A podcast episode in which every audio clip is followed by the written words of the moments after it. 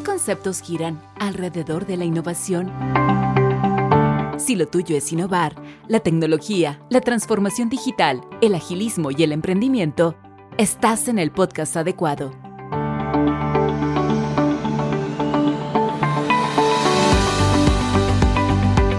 Referentes de varias industrias te comparten su experiencia, visión y recomendaciones para crecer como innovador. Qué gusto que estés aquí. Iniciemos el episodio de hoy en Innovación BGR. Hola y bienvenidos al episodio de hoy. Soy Daniela Larrea, ejecutivo de innovación de BGR y junto a Santiago Ruales, líder de innovación en Ideal Alambrec BKR, y Juan Pablo Espinosa, líder de la tribu de innovación y sostenibilidad en UOCorp, estaremos hablando sobre los mitos que giran alrededor de la innovación. Santi y Juanpa, bienvenidos y muchas gracias por acompañarnos en este espacio. Es un honor contar con ustedes y con sus experiencias. Hola Dani, muchas gracias por la presentación. Hola Juanpa, un gusto verte nuevamente. Gracias Dani por el espacio. Igualmente, eh, Dani, eh, qué gusto compartir con los escuchas del podcast del Banco General Rumiñahui y también qué gusto compartir este espacio con, con Santiago. Como ustedes eh, bien saben, eh, y cómo se llama el episodio, es rompiendo algunos mitos acerca de la innovación. Pero antes de hablar de eso, quisiera empezar con la pregunta más básica. ¿Qué es innovación? Innovación es un proceso sistemático y disciplinado para agregar valor a los clientes agregar valor a los accionistas de la empresa, obviamente, y también agregar valor a la sociedad. Entonces, creo que eh, palabras claves, eh, agregar valor, el tema de implementar, y, y, yo lo dejaría en ese proceso corto, ¿no? En, ese, en esa definición corta. Bueno, para mí, si tiene mucho de innovación, eh, a mí sí me gustan hacer las salitas composting. El Santi sabe, y tú también sabes. A mí me encantan. Entonces, como estaba rompiendo los mitos, vamos a empezar con un tradicionalista, ¿no? Que es Schumpeter, que dice que la innovación es la introducción de nuevas tecnologías en el mercado. Esa es una visión mm, asociada mucho a la economía de la innovación y es las que en el ámbito corporativo también se mide la innovación. Eso tenemos que estar certeros. Pero a mí me gusta, y como estamos en este programa rompiendo un poco los mitos, eh, yo he estado trabajando en una nueva fórmula muy sencilla pero que sí parte de la creatividad, una, una visión más holística de la innovación. Entonces, para mí, bajo los nuevos procesos de, cómo desarrollamos un nuevo producto, un nuevo servicio, un nuevo modelo de negocio, yo le asocio mucho a la innovación con creatividad, más investigación, más desarrollo y al final, nuevamente, la innovación. Sí, para mí sí, eh, eso es una fórmula actual retomando un poco lo que ustedes mencionaron y creo que ya entrándonos al primer mito, muchas personas ven a la innovación solo como el desarrollo tecnológico y justamente lo que tú mencionabas, Juanpa, en esa definición que nos diste de introducir nuevas tecnologías al mercado. Pero creo que hay personas que solo se quedan con eso, que la innovación es tecnología, es igual a tecnología y si no hay una tecnología inmersa, pues no estoy innovando. ¿Qué opinan ustedes sobre esto? ¿La innovación es solo tecnología? A mí sí me gustaría desmitificar eso. Em, innovación, hay, hay, hay, muchas innovaciones que se ligan muchísimo a tecnología y es, y es correcto, sí, pero no siempre una innovación es tecnología. Entonces, a veces, y, y, cuando hablamos de tecnología también, y por ahí otro mito, es que la innovación es muy cara, muy costosa. Entonces, claro, como es tecnología, como es tecnológico, nos va a costar muchísimo innovar. Y, nada que ver, eh, no toda innovación es tecnología. Y, e igual habría diferentes niveles de tecnología, ¿verdad? tecnología que, de, de punta y otros tipos como menores. Y, creo que no siempre es innovación eh, sinónimo de, implementar algo tecnológico. Te, doy un ejemplo sencillo. Hace, hace muchos años el, el, hombre llegó primero a la luna antes de ponerle rueditas a las, a las maletas. Entonces, a veces estamos pensando en tener algo tecnológico súper amplio, súper costoso, como es enviar a una persona a la luna, pero por otro lado alguien está pensando en desarrollar una rueda que resuelve una necesidad de muchas personas, personas que viajaban y que antes cargaban su maleta para, para llevarlo súper pesado y, y, no necesariamente con grandes inversiones o con algo ultra tecnológico puede resolver un problema o una necesidad. Entonces, más bien el tema de innovación va muy ligado a resolver necesidades o dolores que tienen las personas, estar despierto a ese tema y, cómo lo podemos implementar de forma creativa, ¿no? Buscar una, opción, una alternativa creativa que alguien esté dispuesto a pagar por eso porque resuelve su problema o su necesidad. Me quedé pensando en, en ejemplos que dio el Santi de en qué no innovamos todavía en la humanidad. O sea, hay cosas que, realmente uno se empieza a pensar y dice, ¿por qué no hemos, los esferos, por ejemplo? O sea, el esfero Vic, o sea, en algún momento debió, eh, era innovador y ha mantenido su estatus eh, por siempre. O sea, unos, los productos no siempre que tienen que tener una innovación permanente. Y yo ahí, ahí parto mucho de, de, de, la defensa de la creatividad, ¿no? Para mí, yo sí soy un, un ferviente creyente de la creatividad como uno de los primeros pasos de la, de la innovación. Y eso no dista mucho de la tecnología, pero no siempre está enfocado dentro del punto de vista tecnológico. O sea, ahora se me vinieron tres casos a la mente, el caso de IKEA, el caso de, del Circo del Soleil, eh, antes de la pandemia, y el caso de Starbucks, ¿no? No son, son innovaciones que no necesariamente tienen implícitas en sí cambios de modelos, de cambios tecnológicos, sino que tienen variantes en sus modelos de negocio y muchas veces más, va más allá de los servicios y productos tecnológicos. Yo creo que antes la innovación se servía sola, se servía sola en los departamentos D más D, encerrados, enclaustrados, haciendo mucho, eh, que está bien, ¿no? Investigación de desarrollo, pero creo que desde hace algún tiempo acá, con este efecto de, de las startups, de los emprendimientos de base tecnológica, del Valle de Silicio, Creo que la innovación siempre se sirve acompañada. Creo que comparamos en todas las mallas curriculares, en todos los pensums, innovación es una materia que va acompañada en toda profesión y, y acompaña casi a toda profesión y no necesariamente dentro del ámbito tecnológico. Buenísimo, Santi Juanpa, muchas gracias por eso. Em, yo también estoy de acuerdo en que no es solo tecnología, me gustó muchísimo los ejemplos que dio Juanpa eh, IKEA, para quienes no conocen y nos están escuchando, que es IKEA, es una empresa, si no me equivoco, suiza, que hace muebles armables. Entonces ya no es que tú compras la biblioteca completa y te la vienen a dejar, sino que compras las partes y tú mismo lo armas en tu casa. Entonces no es tecnología en sí, sino un cambio en el modelo de negocio en, la venta de muebles, por, por así decirlo. Y me gustó muchísimo eh, los ejemplos para poder desmitificar esto primero, que solo es tecnología. Se puede innovar en modelos de negocio y sobre todo que Santi lo repitió, el agregar valor al, cliente, eso a mí me parece sumamente importante. Otro de los mitos, y justo Santi lo mencionó en, en lo que nos comentaba, es el dinero.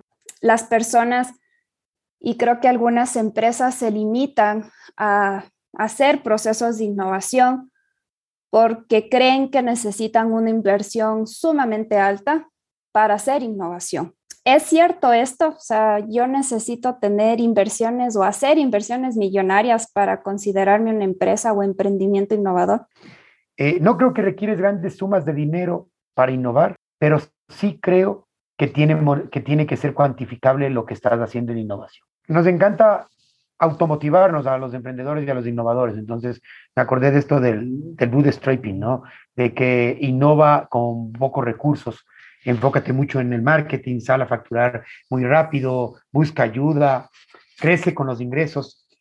Y en el ámbito corporativo esto es súper importante. También es en el ámbito privado y ahora cada vez se hace más importante en el ámbito público porque cada vez hay menos recursos. Pero en el ámbito privado eh, por ejemplo, nosotros hemos creado una, pequeña incubadora en NUO, eh, pero nos ponemos unos límites. No, eh, los proyectos de innovación tienen que atraer recursos.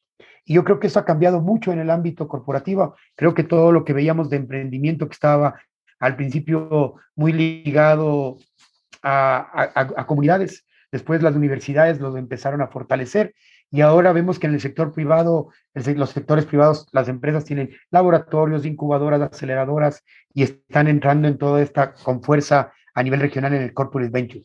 ¿Qué significa eso? Que si bien para innovar o para empezar un proyecto puedo hacerlo bajo costo, si hay los recursos, mejor, porque la innovación es más sólida si hay un presupuesto bien definido.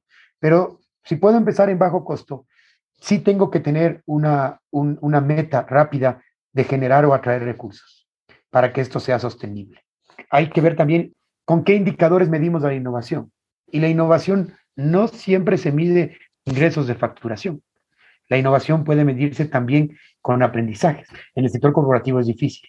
Por eso es que al principio hay que empezar con bajo costo, pero hay que buscar la manera de atraer recursos. Chévere, ahí me gustaría agregar, eh, tenemos la famosa fórmula, ¿no? De I más D más I. Es investigación, más desarrollo, más, más, eh, más innovación. Y yo diría que las dos primeras fases sí son costosas. Hacer I más D, investigación y desarrollo, y, es por eso que muchas veces esto está en manos de, universidades o del Estado o de multinacionales muy grandes.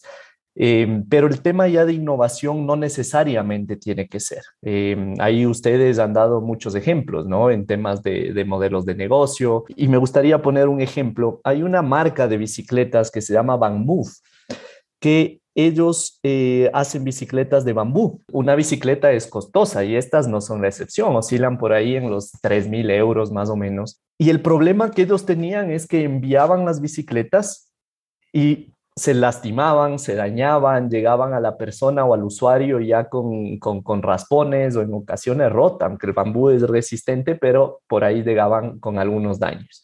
¿Y qué pasó? que hizo esta marca? Dijo, a ver, innovemos en la caja a la caja de cartón en donde iban las bicicletas le pusieron una foto de una televisión. Y claro, ahí los transportistas asociaron, es una televisión, hay que tratarlo de forma delicada. Ya no podemos botar nomás la bicicleta, ya no podemos botar nomás la caja. Y solamente con una simple, ingeniosa y súper creativa idea que la implementaron, redujeron casi a, cero todo el tema de devoluciones que antes tenían.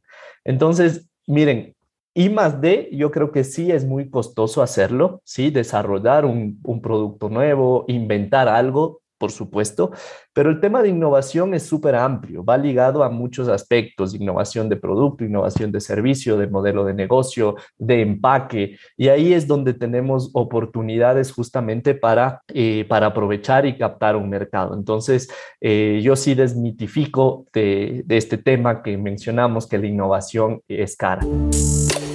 Me gustó algo que se mencionó ahorita y quisiera detenerme un poco en eso, es el tema de los aprendizajes al hacer innovación versus la generación de ingresos. Siempre va a estar ligado a que los gerentes, directivos esperan que el departamento de innovación con sus ideas den un retorno. Pero ¿qué pasa con los aprendizajes que se generan en ese proceso? Eh, hay una, justo hace, poco estuve en, un excelente programa de Épico, la AEI, y justo ahí vi por primera vez una fórmula que yo no la había considerado cuando hablábamos de las métricas de la innovación, ¿sí? Tal vez cuando las empresas, no todas, empezaron a crear sus áreas de innovación de forma independiente, no le prestaban tanta atención a la, métrica. Pero ahora que se ha empezado a consolidar y ya llegan a ser gerencias o incluso llegan a ser los CEOs, ¿no? Eh, se empieza a prestar más atención a las métricas de la innovación. Y en esas métricas de innovación, eh, hay una excelente métrica de, por ejemplo, si vamos a hacer un desafío de innovación, un challenge de innovación, ¿sí? Eh, y tenemos cientos de ideas, pero al final solo queda una, que es la que vamos a incubar, acelerar, vender, eh, trabajar en eh, codiseño con un cliente, con la universidad, ¿sí? todas estas ideas que van pasando por las distintas etapas, lo que van haciendo es reduciendo riesgo, ¿sí? Y a menor riesgo, ¿sí? Esa idea empieza a adquirir un valor empieza a adquirir un valor. Al final, la fórmula es totalmente monetizable. Y esto es algo que impacta mucho en, la cultura de innovación. Tal vez lo más difícil dentro de una organización no es facturar a través de un producto o servicio innovador, pero tal vez uno de los, de los sí, los más fuertes es que todos innoven dentro de una organización. Y cuando queremos que todos innoven en una organización y la innovación sea parte del ADN corporativo y esté dentro de la planificación estratégica, Moonshot, MTP, OKR, como le quieran llamar, si logramos que la innovación dentro, esté dentro del ADN, definitivamente lo que vamos a priorizar son los aprendizajes. Ahí eh, sí quisiera complementar, totalmente de acuerdo a lo, que dice Juanpa, eh, sobre todo recalcar el tema de que la innovación es de todos. Eh, y eso hay que ponerlo desde el inicio sobre la mesa, a, todos. hay que cascadearlo desde, desde la gerencia general hacia abajo. Absolutamente todos tienen que entender que la innovación es de todos. ¿Por qué razón? Porque si queremos desarrollar un nuevo producto o una nueva solución, involucra, depende del tipo de industria en la que estés, ¿no? Pero si vamos a una empresa industrial, por ejemplo, que es el sector en el que estoy, tienes área de procesos, tienes área de producción, tienes área de planificación, tienes área de mantenimiento, tienes el área comercial. Entonces, si cada uno no pone su granito de arena, no sale nada, absolutamente y cualquiera de estas áreas se podría convertir en un cuello de botella. Entonces, por eso es súper importante reunir, por eso les decía al inicio en qué es innovación, es un proceso disciplinado y sistemático, les decía. Entonces, no es el famoso momento eureka en que se me ocurrió algo y, y ya al día de mañana estoy vendiendo para sacar algo necesitas constancia y disciplina. Y eso es reuniones permanentes y todas las reuniones ir ajustando componentes, qué te falta a ti, qué puedes hacer tú mejor, qué mejoramos en el proceso, qué es lo que quiere el cliente, etcétera, etcétera. Entonces, realmente la innovación es de todos, eso es, es fundamental y por lo tanto ahí de cierta manera también reduces la carga o el peso que tiene el gerente de innovación que, es totalmente correcto. No es que te lavas las manos por, por vagancia, sino que realmente todos tienen que entender que es un proceso y, todos tienen que estar involucrados. Santi, tú mencionabas sobre el proceso disciplinado y sistemático. También es un proceso lineal el innovar, o sea, tengo el paso 1, después sigo el paso 2, el paso 3 y el resultado, voilà, es mi proyecto innovador es, imposible que tengamos un proceso lineal. A muchos de los procesos a veces se les ve como lineales, ¿no es cierto? El famoso design thinking tiene sus cinco fases ahí planteadas o el Lean Startup tiene ahí sus tres macro fases y, y parecería el 1, 2, 3, pero realmente en ninguna de las fases es así. Em, hay un proceso iterativo que sigue la innovación. después de cada una de las fases deberíamos hacer validaciones permanentes con el mercado e ir cambiando las cosas en función de lo que el mercado requiere. Y puede ser que ya avancemos a la fase, no sé, 5, eh, testeo, y nos toque regresar a la fase de ideación o nos toque regresar a empatizar. Entonces, realmente es un proceso iterativo o de pivotaje constante que hay que ir haciendo hasta que nuestro producto o nuestra solución haga match ah, o haga una conexión especial con un segmento específico de, mercado, ¿no? Y que pueda resolver necesidades que, ellos tienen. El, Santi me ganó las metodologías pero hay tantas metodologías. Yo me acuerdo, bueno, yo, yo le tengo mucha fe ahora al Lean Startup, pero no es lineal. Y yo me acordé de, de una curva que yo siempre la hablo cuando doy clases, que es la curva de Fibonacci o el número áureo, que, por ejemplo, Nesta, la agencia de innovación inglesa, cogió la curva de Fibonacci y le dijo, ah, bueno, si esto está presente en, los, en las obras de arte, en los caracoles, en las galaxias, esta curva que va desde menos hasta más hacia un número infinito, ¿por qué no aplicamos la curva de Fibonacci también a nuestro método de innovación? Entonces a mí me encanta también trabajar con la curva de Fibonacci. Y esa es, no tiene infinito, es como un caracol, es con proporciones áureas, el número de áureos se llama, y va creciendo conforme van creciendo, y parte de los mismos principios que citó Santi, ¿no? Descubrir, explorar, eh, solución, testear, eh, solucionar, exponenciar, eh, producir. entonces, si alguna vez la innovación fue lineal, pero ahora creo que es lo más parecido a una proporción circular sin fin. Me, me gustó eso último de algo sin fin, porque creo que primero uno nunca deja de aprender y así la solución ya se haya probado, testeado y ya esté funcionando en el mercado, inclusive en ese momento uno sigue aprendiendo para hacer mejoras. Y quisiera con, este mito regresar un poco al inicio y el Juanpa nos comentaba que para él eh, la innovación parte de la creatividad, pero a mí me ha pasado que muchas personas eh, creen que eso es todo, o sea, la innovación es ser creativo ¿Qué sucede con esto? O sea, ¿qué pasa con aquellos que dicen, sí, yo soy innovador porque tengo un montón de, ideas, soy súper creativo y para ellos eso es suficiente?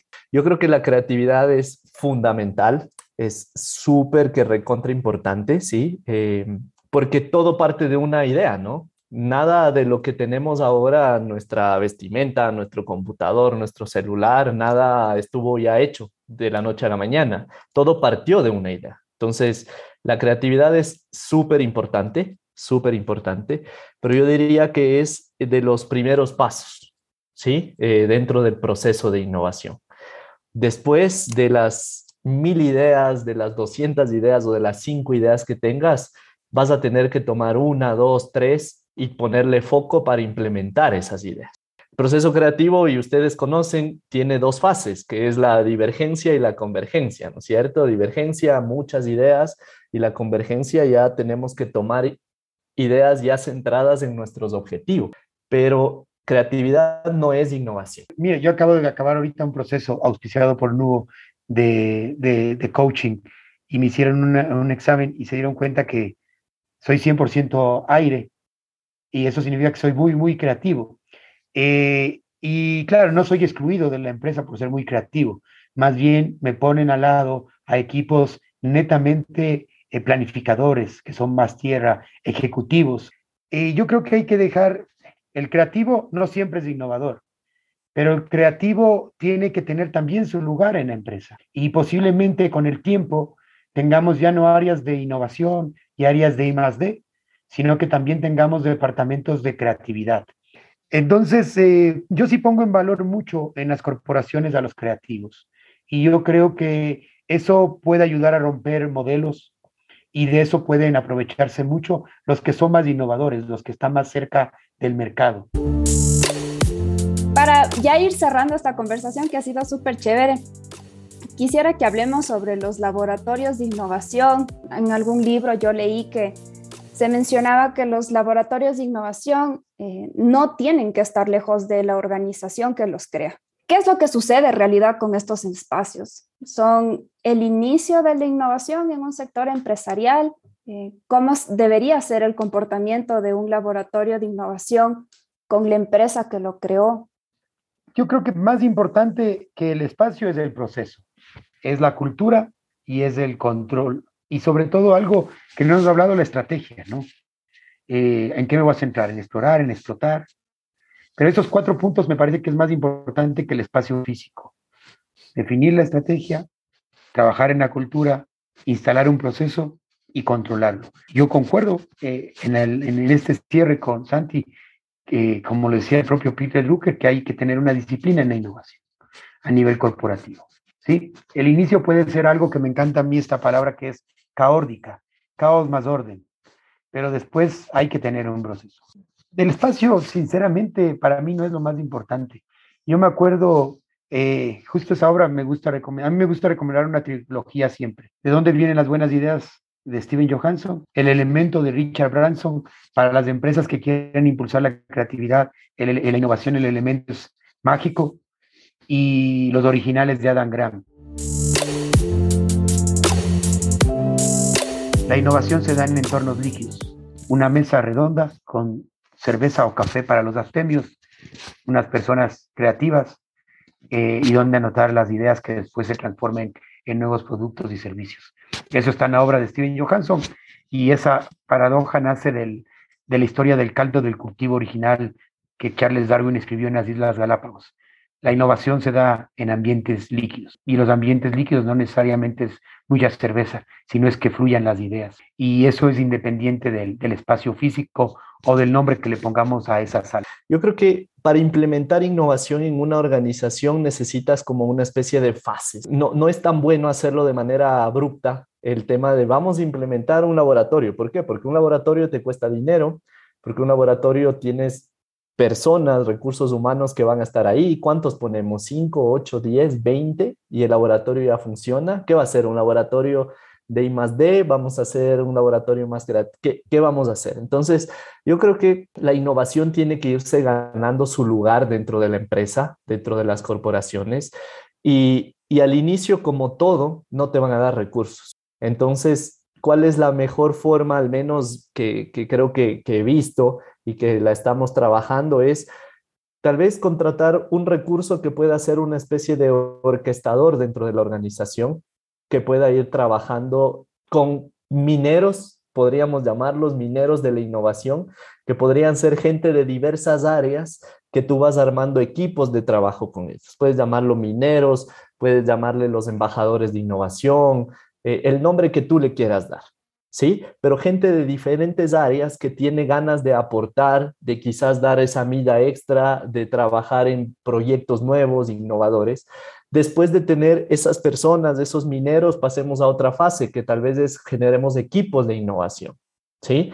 Después tal vez ya armamos un departamento de innovación o una unidad de innovación. Y después vamos a un laboratorio de innovación. Entonces, de esa manera lo haces como más orgánico el crecimiento de, la innovación dentro de la empresa. Yo estoy de acuerdo en que los laboratorios o los equipos de innovación o las unidades de innovación deben estar dentro de las empresas, porque no pueden ser ese, ese grupito de raros o ese grupo de personas aisladas que qué estarán haciendo ahí o estarán trabajando, no estarán trabajando, o, la gente tiene mitos, ¿no? Que dice, ah, como son innovadores, por ahí se estarán armando su porro y qué estarán haciendo. No, son los que vienen en jean y camiseta. los, los, los, hippies. Entonces, hay, hay, hay, muchas cosas que también hay que desmitificar y la mejor forma de desmitificar eso es que te vean cerca bueno, para ir cerrando, porque ya se nos acaba el tiempo, creo que ha sido una conversación súper interesante. Eh, hay un montón de cosas que podríamos detenernos y hablar, temas de cultura, temas de los equipos que trabajan en innovación, cómo se puede hacer la implementación, pero creo que los mitos que queríamos romper en esta conversación quedaron desmitificados. El tema de que no es solo tecnología, no solo son las ideas, eh, que la innovación es de todos, no es solo del equipo de innovación, sino es responsabilidad de toda la organización. Eh, no necesitamos una inversión súper alta, eh, tal vez para, como decía Santi, para I más de investigación y desarrollo sí, pero lo mejor es ah, hacerlo con fallar rápido y fallar barato, como dice Lean Startup. Para despedirnos, quisiera que cada uno comparta un último pensamiento sobre lo que hemos conversado, tal vez algo que quisiera dejarle a los oyentes como motivarles o algún desafío que, quisieran compartir. Siempre hay que desarrollar las cosas con pasión, propósito y perseverancia, y eso es algo que los, los innovadores corporativos deben tenerlo muy presente. Y yo les invito ahora a explorar todos estos nuevos modelos de búsqueda del propósito de transformación masiva y del moonshot. Creo que eso ayuda mucho a alinear las organizaciones hacia la generación de proyectos y servicios enfocados en la innovación. Y ya bien, que ahora la innovación debe ser cada vez más intensiva y más profunda. Un gusto compartir con ustedes. Gracias por la invitación, Dani. Eh, y bueno, espero que la próxima vez nos inviten a conocer el laboratorio de innovación del banco. Lo he visto, es bonito y también nos pueden invitar ahí a compartir con ustedes y hablar un poco de inteligencia artificial, blockchain, enfocado en e-commerce también. Podemos conversar de algunas cosas, pero sí tengo ganas de conocer ese lindo laboratorio que suben ustedes en sus redes. Cuenta con eso, Juanpa. Yo, yo me uno a, eso, me, me autoinvito al laboratorio de innovación. Dani, por favor, Bienvenidos. será, será un gusto conocerlo. Sí, sí, súper. Em, lo que yo les dejo, vuelvo un poco a lo, a lo que traté, es que si queremos ser una organización innovadora y obviamente continuar en el mercado, porque ahora creo que la lucha es, es mucho por permanecer en el mercado y también obviamente después crecer, pero creo que si queremos una organización innovadora que permanezca y que crezca en el mercado, todos tenemos que ser innovadores. Entonces, todos los que están escuchando esto, eh, no estén esperando que la Dani haga todo o que llegue a salvar el mundo o que el líder o el gerente de innovación lo haga, sino que realmente todos se pregunten yo qué estoy haciendo para innovar en la empresa. ¿Qué estoy haciendo para agregar valor a la empresa? ¿Qué estoy haciendo para agregar valor a mis clientes? Y creo que eso va a hacer que la innovación no se convierta solamente en algo de una persona o de dos o de destellos míos de vez en cuando, sino que la innovación se convierta en un hábito de cada una de las personas que están dentro de la organización. Acostúmbrense a ver las cosas de manera diferente. Y lo otro es que a veces en las organizaciones trabajamos mucho en silos. Entonces, ah, como yo soy del área de, de, no sé, de cobranza, no, pues nunca le veo a la Dani, yo no le voy a decir mis ideas que tengo. Entonces, creo que ese tema del trabajo en silos, el tema del egoísmo, creo que hay que dejar de lado y, y trabajar mucho más de manera colaborativa, compartir nuestras ideas y al ser todos parte de la organización, compartir. Eso nada más les dejo y gracias Dani nuevamente por la invitación y un saludo a todos los que nos escuchan. Conectando al mundo con experiencias de innovación para cambiar el futuro. Gracias por acompañarnos en Innovación BGR. No te pierdas el siguiente episodio. Nos encuentras en Spotify, Apple Podcast, Google Podcast y en nuestro sitio web innovacionbgr.com. Innovación BGR es una iniciativa de Banco General Rumiñahui.